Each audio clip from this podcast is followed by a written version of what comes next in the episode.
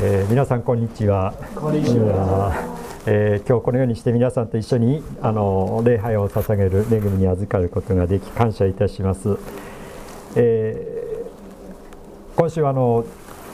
受難週を迎えておりまして来週イースターとなります。えー、このイースターというのは私たちにとって本当に最大の多分喜びであろうと思います。えー、私たちは墓の穴に入って、えー、その命を、えー、終えても終わりだと、えー、いうのではなくって永遠の命をいただいて天の御国に迎えられていく、えー、それが私たちの最大の望みであります。でその天の御国ってどういうところか、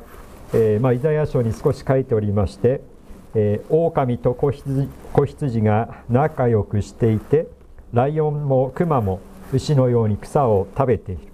小さな子供がその周りで遊んでいるところだと書いてあるんです、えー、まあ、そこがどんな場所であるか私たちは想像しながら楽しみにしているわけですけれども、えー、今日皆さんと一緒に開いているのはあの第一列王記になります。ここにはダビデの息子であるソロモンが登場してきます。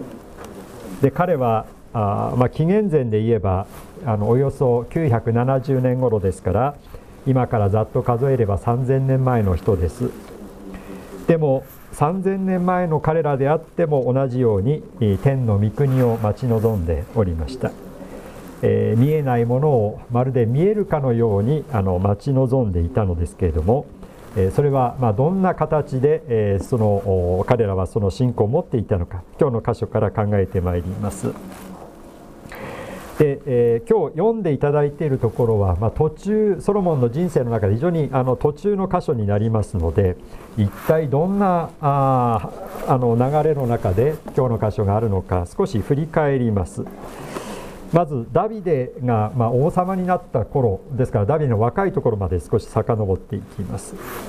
でダビデがイスラエルの王様になった時ですけれどもまあ、まあ、大きく分けて3つの大きなあの問題に直面しておりました。まあ、一つは、えーまあ、イスラエルは一つの国になったとは言いながらも、えー、国境線は、まあ、穴だらけでありましたからその穴のところから敵が次々と襲ってくるわけですね。えーダビデも一生懸命あの手を尽くすのですがなかなかそれでもそのトラブルが絶えないという状態であります。で2つ目は今度は内側の問題です。ダビデは王様になりましたけれどもえー、王様になったからあの大丈夫ということではなかったんですね。やっぱり国の中でもダビデなんか王様になるべきじゃないとあの特にサウル家の人たちがあの反対をしておりましてそのことでやっぱりいろんなあの問題を抱えておりました。で3つ目は何かと言いますと今度はダビデ自身の問題でありました。で彼はご存知のように素晴らしい信仰者でありますけれどもしかしある時自分の妻で、えー、つまり自分の部下であるあのウリアの妻バテシェバと、まあ、会員の罪を犯していくという非常に大きなあの事件を起こしてしまうわけです。で彼はダビデはあのそのことをあの預言者ナタンに責められてあの、まあ、悔い改めはするんですそして罪は許されるんですがそのダビデの罪はやがてこのダビデの家族を苦しめることになります、えー、ダビデの次男であるアブシャロムという人がいましたが、えー、まあ、長男えー、ダビデの長男アムノンを殺しまして後には父ダビデをも殺そうとするそして、えー、そのことでダビデは、まあ、自分はエルサレムにいたんですけども荒野に逃げなきゃいけないということも起きました。まあ、いろんな事件が起きたのですけどけれども結局元をたどれば、えー、ダビデの罪がそのいろんな問題を起こしていったわけです、まあ、そういう苦しい人生でしたがダビデにも親しい友人が何人かいました、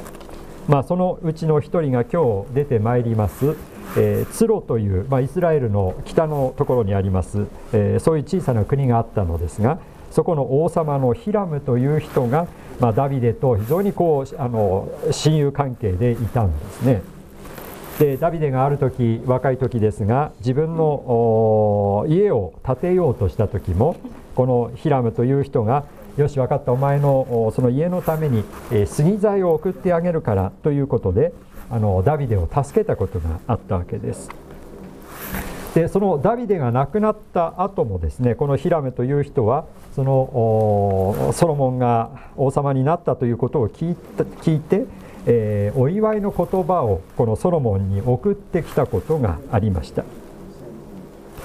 で、えー、やはりダビデとの友情をヒラムは忘れなかったわけですそれで今度はあのあのヒラムの方から来たわけですから今度はソロモンの方からお返しにですねいやわざわざお祝いの言葉をいただいてありがとうございますということでソロモンの方からヒラムの方にあの、まあ、大使をあの派遣いたしましてえー、お祝いの言葉を述べさせたというのが今日の箇所の背景であります。それでじゃあそのソロモンはどんなお祝いのあ、まあ、お祝いを いただいたことのお返しですね、えー、お礼の言葉を述べたのか、えー、と言いますと、あのー、今日の箇所にいろんなことが書いてあります。えー えー、その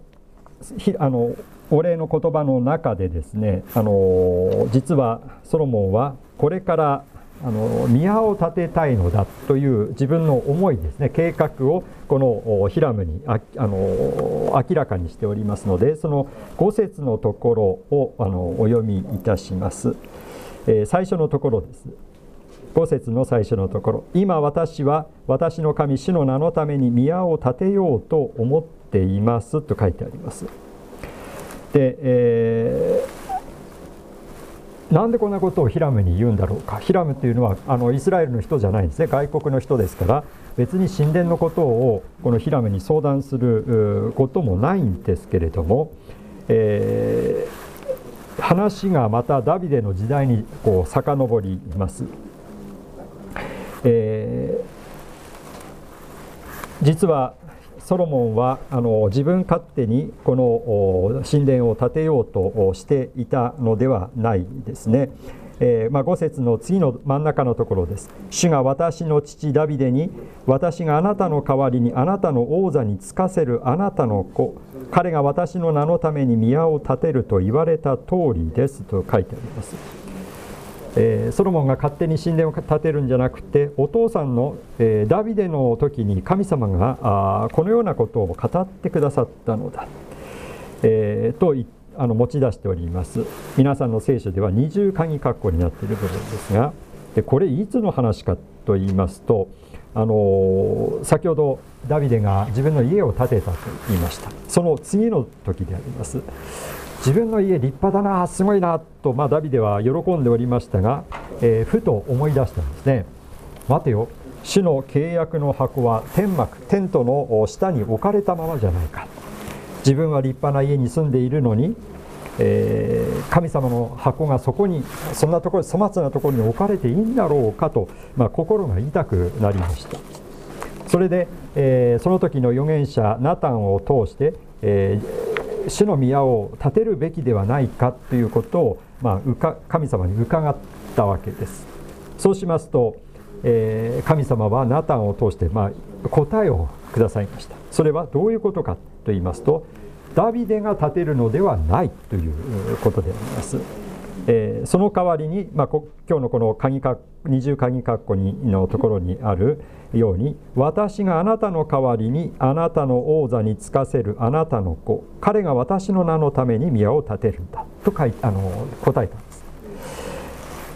つまりあなたは建てない。しかしあなたの身から出る世継ぎの子が、えー、あなたの子があのその王座についてそしてそれその子供が宮を建てるんですよと神様が教えたわけですね。でこれを読みますとああそうか、えー、この、えーと、ダビデのところからあ出てくるあなたの子っていうのはもうこれもちろんソロモンでしょ今イスラエルの王様になりましたから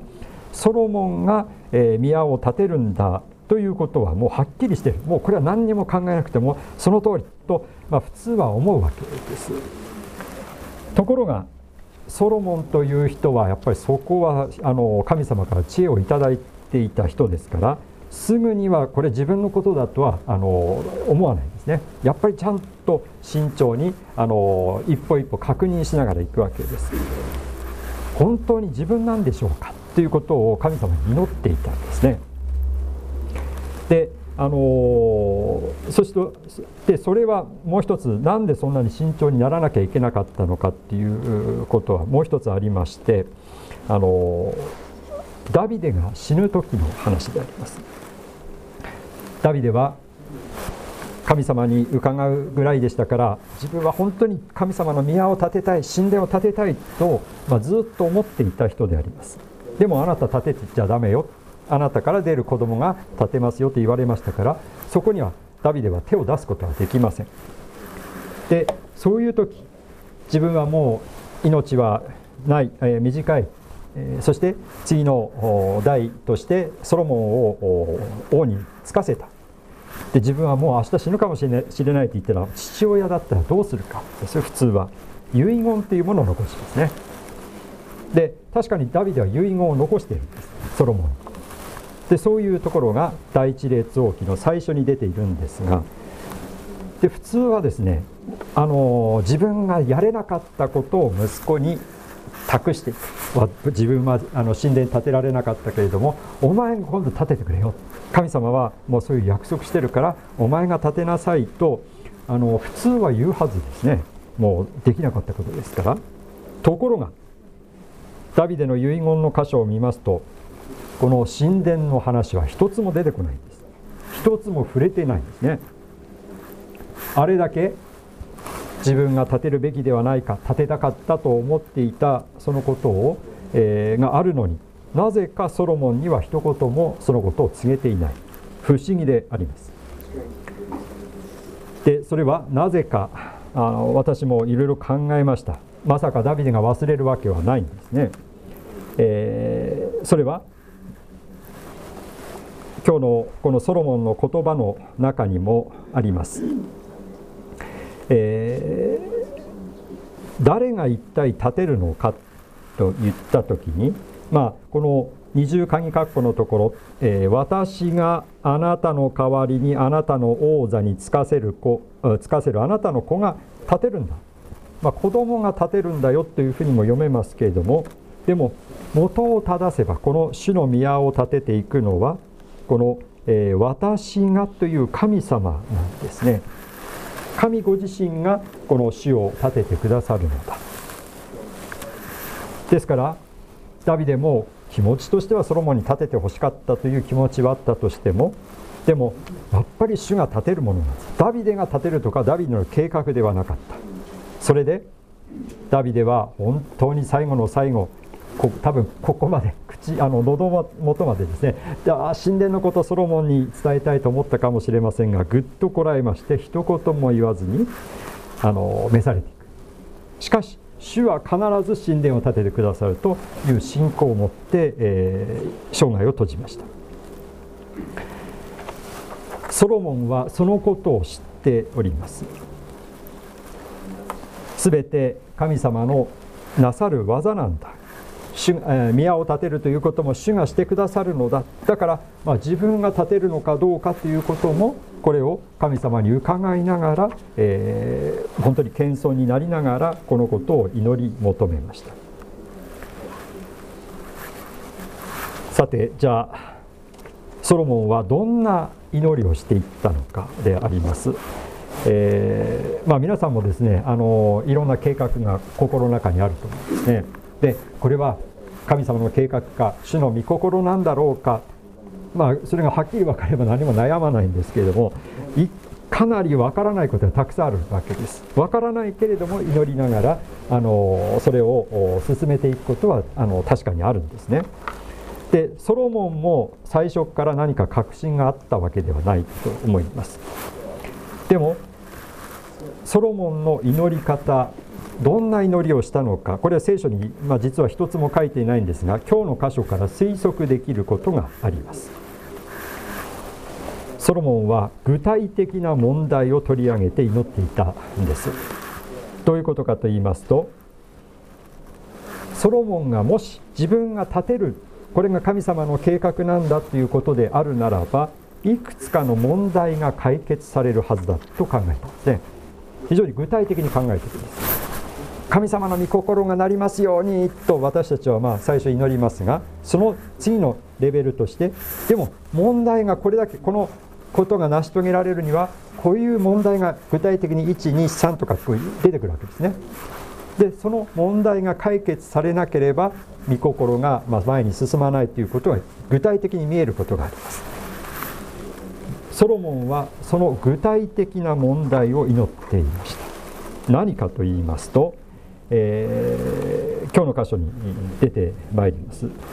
あの材料一つ目は材料ですね。神殿を建てるためには材料が必要でした。で、えー、どんな材料が必要だったかと言いますとあの杉材杉の木材があの足りなかったというのがあります。えー、っとダビデもですね自分が建てるのではないと言われたんですけれどもいろん材料と神殿の材料になるものをあの彼はダビデが生きている時にいろんなところから集めて結構蓄えがストックしてたんですね倉庫のところけれどもそれでも足りないわけです。具体的には杉の、えー、杉という材木が足りなかった、えー、あの私2年前にイスラエルに行かせていただいたんですがあのイスラエルにはですね、まあ、日本はあの山に行けば木っていうのがどこにでも生えてますけれども、え、っとイスラエルのなに行きますと木が生えてるところって非常に限られています。で家を見てもですねあの木材で建てられた家って私多分見なかったんじゃないか。全部石かコンクリートしかなかったと思うんですけども杉材というのは非常に貴重なものでありました。それが足りない。それからもう一つ足りないものがあった。材料が揃ったとしても職人がいなかったというんです。材料が足りない職人が不足している。この2つのことがこのソロモンが神殿を建てようとした時の具体的なあの課題でありまし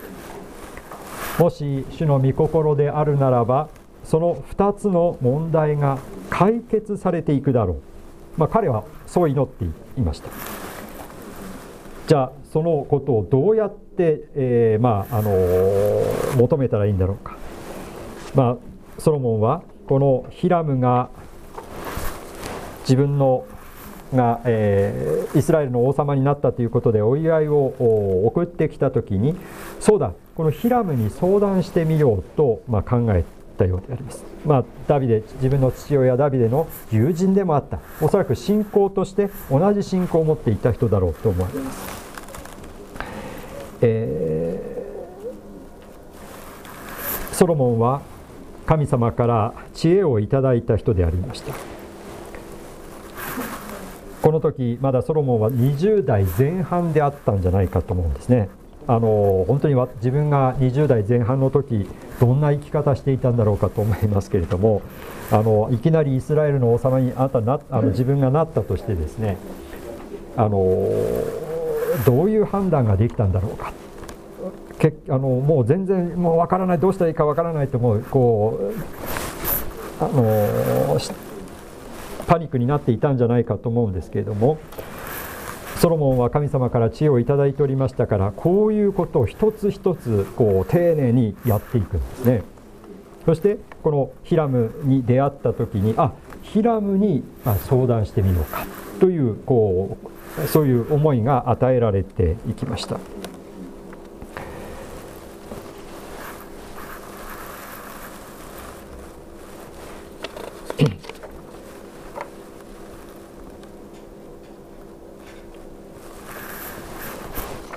ヒラムは実は、まあ、この後ですけれどもこのソロモンからの申し出をあの材料と職人を送っていただいあのいただけないだろうかというこのソロモンからのリクエストにを聞いた時に非常に喜ぶんですね。普通はですねえ内側から材材料とか職人出さなきゃいけないの？あの、まあ、確かにその代金は支払うからとか言われたけどなんか面倒だなとかこう、あのあまりいい顔しないのが普通なんだと思うんですがこのヒラムは非常に喜ぶんです。ああ本当にダビデの息子ソロモンは、えー、立派な王様になったな素晴らしい知恵でこのことをやってるんだなということをヒラムもまあ感じたようであります。まあ、そのようにしてこの後ソロモンは神殿を建てて、まあ、7年という歳月をかけて神殿を建てて完成をしていきますさてその神殿一体どうなったんだろうか、えー、ソロモンの、まあ、時代からおよそ1000年経った時のことであります。まあ、その、えー、間にもこのソロモンが建てた神殿は一度壊されたり再建したりしていろんなところはずっと通ってはいるんですけれどもイエス様の時代になった時にですねこの、まあ、ソロモンの神殿はある程度っていうか、まあ、あのある意味では非常に立派にあの再建されていくんですね。そしてその神殿のところにイエス様が来られましてその神殿のことをどうあのイエス様は語ったのかそのことが聖書に書かれております。えー、まあ、マタイの福音書の24章というところに書かれているんですがあのお読みしますのであの聞いてください。えー、まあ、弟子たちとイエス様が、ま連れ立ってですね神殿のところに来たわけですね。そしたら弟子たちは、まあ、田舎のものですから立派なそういう神殿を見ましてですねもう驚いているわけですね。それを見ましてイエス様はこう言われました。このすべてのものに目を見張っているのでしょう。誠にあなた方に告げます。ここでは石が崩されずに積まれたまま残ることは決してありません、まあ、つまり何と言ったかって言いますとあなた方も今こう立派な建物見てうわーすごいなってこう驚いてあの感激しているようですけれども、あのー、実はこの神殿は全部崩されていく。全部壊されます。何かブロックがそこにこう残って神殿の形が残るとかそういうこともないもうそのままあの完全に崩されていくんだということをあのイエス様は言われました。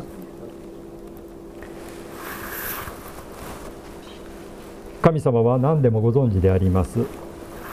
ソロモンが建てたこの神殿がやがて崩されて跡形もなくなるっていうことを、まあ、イエス様の口を通してあの伝えておりますから神様はもうこの神殿崩されると分かっていながらですねなぜかソロモンを通して神殿を建てさせるんです。一体などういうことか。どうせ壊れるんだから壊されるんだから建てる必要ないんじゃないか。無駄なことだったんじゃないか、えー、まああのある合理的な考え方をするならば無駄なこともあの見えるかもしれませんがでも神様の計画には無駄なことは一つもなくって全部大切な意味があって、えー、出されているはずであります。じゃあどんな大切な意味があるんでしょうか、えー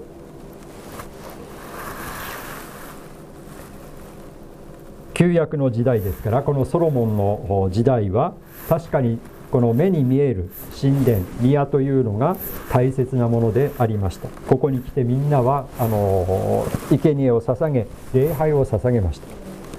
地方に住んでいる人たちも年に一度はお祭りの時にあのこの神殿のところに来てお参りをするというのがもう習慣になるくらいでありました。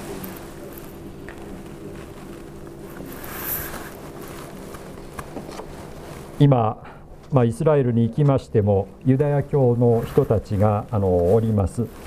えー、もうエルサレムの神殿はあの、まあ、地下のところにあの崩された跡はあの土の中にあるんですけれどもその上にもう一度建てたいと願っているんだそうであります。しかしイエス様が来られたんですね。旧約の時代は神殿目に見える神殿が大切だということでソロモンがそれを建てました。しかしイエス様はこの神殿はやがて壊されるんです。と言いました。じゃあ壊されて終わりなんですか？と思ったらイエス様はヨハネの福音書の2章のところでこのように言われました。この神殿を壊してみなさい。私は3日でそれを建てよう。これで何がわかるか。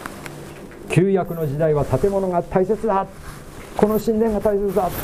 ということで一生懸命立派な神殿を建てましたが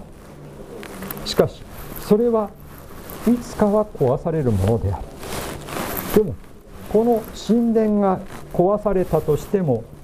3日でイエス様はそれを建て直すんだと言われました。それを聞いていた人たちびっくりしました。何言ってんですか。この神殿を建て,、えーまあ、建てるというのは再建するという意味での建てるということではもう何十年もかかってやっとここまであの壊されたの建て直してきたんですよ。それを3日で建てられるはずないでしょうってみんな、まあ、あのびっくりするわけですね。そうしましたらあヨハネの福音書にちゃんと説明が書いてあってご自分のイエス様はご自分の体のことを言われたのですとちゃんと書いてある。これでもうあの旧約と新約がつながっていきました。旧約は建物のことだ神殿のことだと思ってたけれどもイエス様が来た時いやこの建物と神殿というのはイエス様の体がまあ、私たちのところに目に見えるようにあの模型のようにしてあの作ってくれたんだよということですね。でも今本物のイエス様が来ましたからもうこの神殿が崩されたとしてももうこれはあのそこにこだわる必要がない。イエス様は確かにその体が十字架で裂かれました。イエス様の体と旧約の時代の神殿というのが結びついております。これがやがて完全に崩されていくんですよっていうのは十字架のことを表していました。でも崩されるんだけれども私はそれを3日で建てます。3日目に死からよみがえるのですと語ってくださいました。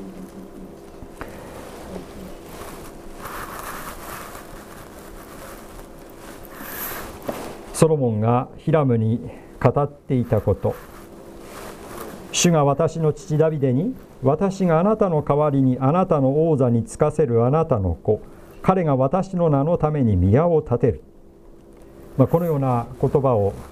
ダビデに神様が語ってソロモンはそれを覚えながら神殿を建てていくんですが。これはもちろん目に見える神殿のことだったんですけれどもそれだけではない。実はこのダビデに語った神様の約束というのはダビデの子として来られたイエス様のことを指していイスラエルの王座につくイエス様がご自分の名のために宮を建てていくんだ。十字架でこの方は苦しみを味わいます。なぜ苦しみを味わうか。私たちの罪ゆえに苦しんでいくんです。そうやって完全に崩されて人々は十字架のイエス様を見た。ああもうダメだ。ここには何の望みもないんだ。完全に宮は崩されてそれを立て直す者は一人もいないのだとみんな絶望し弟子たちもペテロもそこから逃げ出していくほどでした。けれどもその完全に崩された神殿を主ご自身が立て直してくださってよみがえってくださるまあそれを今度私たちは来週のイースターの礼拝の中でお祝いしていくわけですけれどもそのイエス様の死とよみがえりというのは実はもうこのソロモンの時代旧約の時代からもうあの語られていたんですね。私たちはこの主の体のよみがえりを通して天の御国に招かれていきます。ソロモンもなぜ自分があのすぐに「ああこれは自分のことはもう自分がやるんだ」とこうすぐにやらないで慎重に慎重に自分がやるんだろうか。それとも違う人がやるんだろうかっていうことを慎重に確かめながら言ったっていうのはなぜだろうかっていろいろあるんですけれども。一つもう一つの理由としてソロモンは確かに自分はこれからこの石で積んだ立派な神殿を建てていくんだけれどもこれは一つの、まあ、プロセスに過ぎない。んだこれで完全に出来上がってはい終わり完成というんではなくこれは一つのプロセスに過ぎなくってやがて本物の神殿が私たちに与えられていくんだということをソロモンは信じているんだと思います。イエス様が救い主がそのことをやがて成し遂げてください。だからそれはソロモンはもう自分は神殿建てたから立派な王様になったのだと思っていません。ただ神様の計画として今目に見える神殿を自分たちに神様が与えてくださるというその技に自分が今あ携わっているのだとそれぐらいの思いでこの神殿を建てていこうとしています。私たちもどういうところに、まあ、招かれているんだろうか。天の御国に招かれておりますけれどもどこを通って天の御国に行くんだろうか。このソロモンが建てた宮は仮のものでありました。でも私たちはもう崩されることのない神殿をいただいています。誰もそれを崩すことは絶対にできない。永遠の命として生きるその神殿を私たちは仰ぎ見て。いる私たちのイエス様が今私たちの神殿なんです宮なんです。その宮を私たちは目では確かに今は見ることはできないけれどもソロモンの時代天の御国というのはこういうものなんだよということを目に見える模型のようにして見せてくださったんですね。今私たちは模型のようなものを見る必要がなくってイエス様を見上げた時全てそこに天の御国のあらゆるものを見ることができる。私たちが今こうやってここに座っていることができること。神様を信じました。救われました。って言っているけれども神様がどのようなことをして私たちをそのように、えー、天の御国の命を与えるということをどのようにして与えてくださっていたのか。この旧約の時代から本当に神様はあの忍耐深く天の御国は完全にあるんだ目にはあなた方には見えていないかもしれないけども模型を与えるからこれを見て信じなさいというぐらいしてくださったわけです私たちは十字架を見上げてまた、えー、来週のそのよみがえりのイエス様をお祝いするこの1週間またその日まで、えー、励まされながら歩みたいと思います。ではお祈りをいたします、えー、天の父なる神様私たちは永遠の命を救われていただいている。そして天の御国に招かれているということを聞いてはおりましたけれども本当かなよくわからないな。目に見えないし口で言われているだけだし聖書に書かれているだけだから、えー、何の実感もないとどこかで思っておりました。旧約の時代もそういう人イスラエルの人たちのために弱い人たちのためにわざわざあなたは目に見えるものとして神殿を与えてくださいました。でもそれはいつか崩されるものでありいつかなくなるものでした。確かにそのようになりましたがイエス様という本当の神殿をあなたは私たちに与えてくださりその神殿は十字架で崩されましたが3日目によみがえってくださった。そのよみがえりのイエス様を私たちは今信じることができる。私たちの体はやがて朽ち果てますけれどもあなたの体のように私たちはよみがえっていくのだ。その命をいただいてあの天の御国に迎えられていくのだ。そのことを望みながら仰ぎ望みながら私たちは歩んでいるのだということをもう一度えー、覚えたいと思います。この1週間もいろんなことが私たちのうちに降りかかるかもしれませんけれども